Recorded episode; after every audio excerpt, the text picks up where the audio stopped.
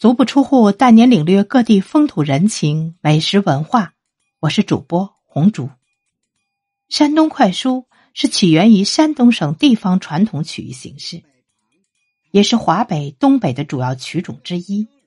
山东快书以说唱为主，语言节奏性强，不受场地限制，可随时演出，迅速的反映现实生活，具有独特的艺术效果。山东快书。起初流传在农村，后来随着社会的发展变化，渐渐进入城市。从地域角度，形成山东省内和省外两支。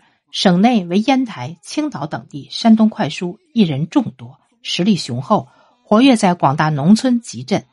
另一支沿长江向东南发展，逐渐发展到武汉、徐州、蚌埠、南京、上海等地。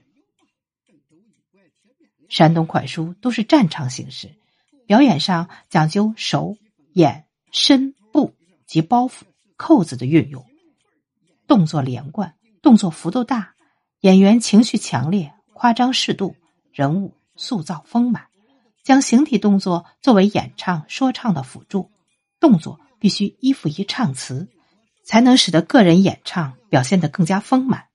在表演过程之前。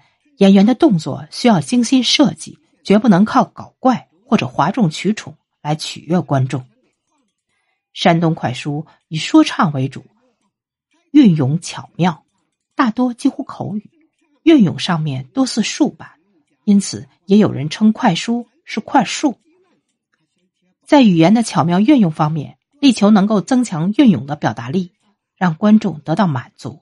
山东快书的基础语言。是鲁西北方言，即山东官话，音调上面重浊有力，梗劲儿非常明显。